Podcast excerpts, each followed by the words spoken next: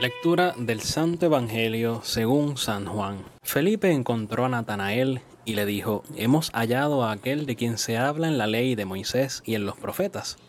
Es Jesús, el hijo de José de Nazaret. Natanael le preguntó, ¿acaso puede salir algo bueno de Nazaret? Ven y verás, le dijo Felipe. Al ver llegar a Natanael, Jesús dijo, Este es un verdadero israelita, un hombre sin doblez ¿De dónde me conoces? le preguntó Natanael. Jesús le respondió, Yo te vi antes que Felipe te llamara, cuando estabas debajo de la higuera. Natanael le respondió, Maestro, tú eres el Hijo de Dios, tú eres el Rey de Israel. Jesús continuó, porque te dije, te vi debajo de la higuera, ¿crees? Verás cosas más grandes todavía.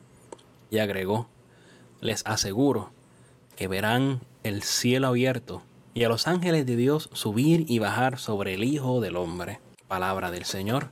Gloria a ti, Señor Jesús. Hermanos, iniciamos una nueva semana. Hoy es lunes. Recuerdo que un sacerdote muy amigos decía que el lunes es un buen día porque el día después del domingo. Y el domingo pues nos hemos encontrado con el Señor en la Eucaristía, el día del Señor. Así que el lunes es un buen día. Iniciamos la semana con ánimo, con esperanza, con ilusión de poder encontrarnos con el Señor cada día y poder dejarnos encontrar por Él.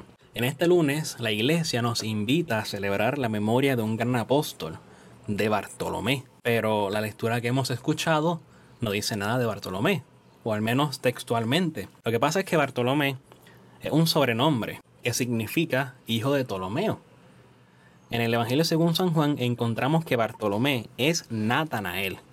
Natanael y Bartolomé son la misma persona y es uno de los apóstoles que el Señor llama, uno de los doce. Bartolomé nació en Caná y el apóstol Felipe, como hemos escuchado, lo llevó a Jesús.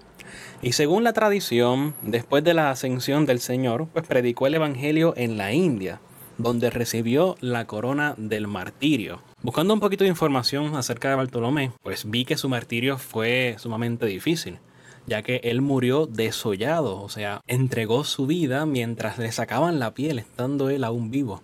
Así que un gran testimonio de fe el de este apóstol. Recordemos que todos los apóstoles, menos San Juan, todos fueron martirizados, así que entregaron su vida por Cristo, por el Evangelio. Yendo un poquito al texto que acabamos de escuchar, es un texto realmente hermoso. Vemos que Felipe sirve de mensajero. Y una vez conoce al Señor, va y se lo comunica a Natanael. No se queda con esa buena nueva solamente para él, sino que lo comunica.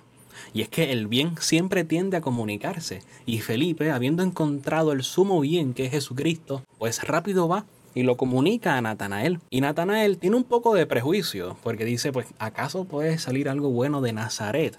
Y es que Nazaret era una ciudad muy pequeña y casi ni se tomaba en cuenta realmente. Pero la respuesta de Felipe es maravillosa. Le dice, ven y verás. O sea, ¿tú no crees lo que te estoy diciendo? Pues ven y velo con tus propios ojos. ¿Y qué fue lo que vio Natanael? Cuando llega donde Jesús, Jesús le dice, este es un verdadero israelita, un hombre sin doblez. Jesús le da un elogio tremendo. O sea, Dios elogia a este hombre, Bartolomé, a Natanael. Y ante esto, pues Natanael se sorprende y le dice, pero ¿de dónde me conoces? Y aquí está la clave, aquí está lo interesante. Y es que Jesús le dice, yo te vi antes que Felipe te llamara, cuando estabas debajo de la higuera. No sé qué estaría haciendo Bartolomé debajo de la higuera, ¿no? Pero la higuera pues acostumbraba a dar sombra, así que estaría allí a lo mejor sentado, meditando sobre un punto u otro.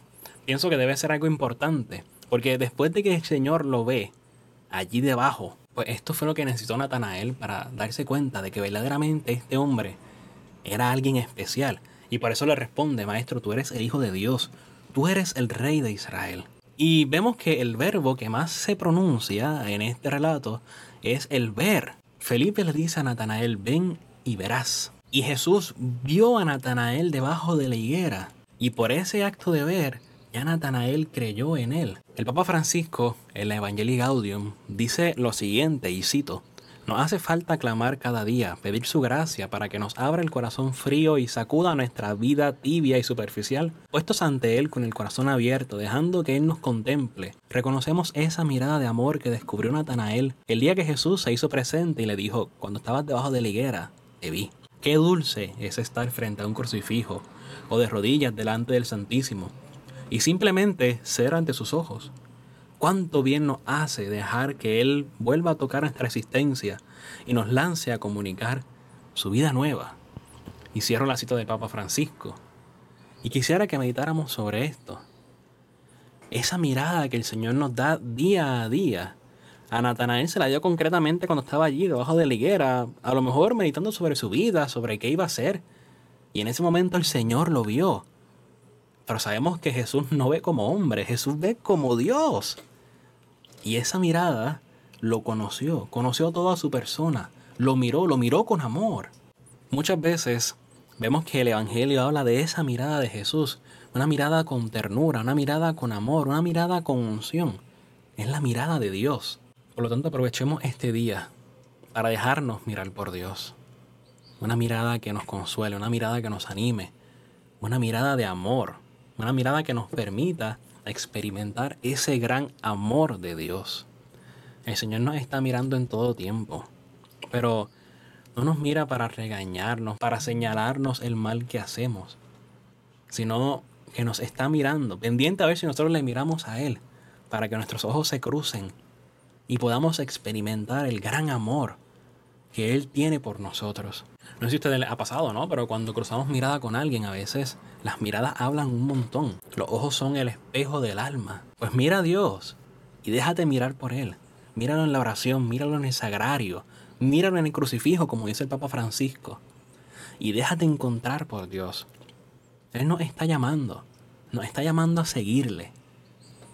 Cuando te sientas triste, cuando te sientas desolado, cuando sientas que a lo mejor no vales nada, que eres una porquería, que a veces pasa, a veces lo pensamos.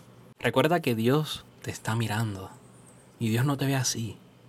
Dios te ve como su hijo, como su criatura. Dios te ve con amor, Dios te ve con dignidad y quiere que vivamos así. Y si nos dejamos mirar por Dios, pues también haremos como Natanael y veremos el cielo abierto y a los ángeles de Dios subir y bajar sobre el Hijo del Hombre. ¿Qué significa esto? Que si nos dejamos mirar por Dios y si le miramos a Él, veremos todas las gracias que Él nos concede en el día a día, toda la ayuda que nos da para estar con Él. Por lo tanto, dejémonos mirar por el Señor, dejémonos encontrar por su mirada, una mirada de amor. El pecado puede ocasionar que no veamos a Dios tan fácilmente. Y ante esto recuerdo ese relato hermoso del Evangelio, de aquel ciego de nacimiento que se tira ante los pies de Jesús y le dice, Señor, que vea. Pues vamos a pedirle al Señor eso, Señor, que te vea, que te vea en medio de mi día a día, que te vea en medio de mis dificultades, que te vea, Señor, en medio de mi pecado, para que pueda tender la mano hacia ti y puedas rescatarme, puedas limpiarme. Y puedas devolverme la gracia que perdí por optar por el pecado antes que por ti. Señor, que vea, para que así pueda apreciar completamente tu mirada de amor. Amén.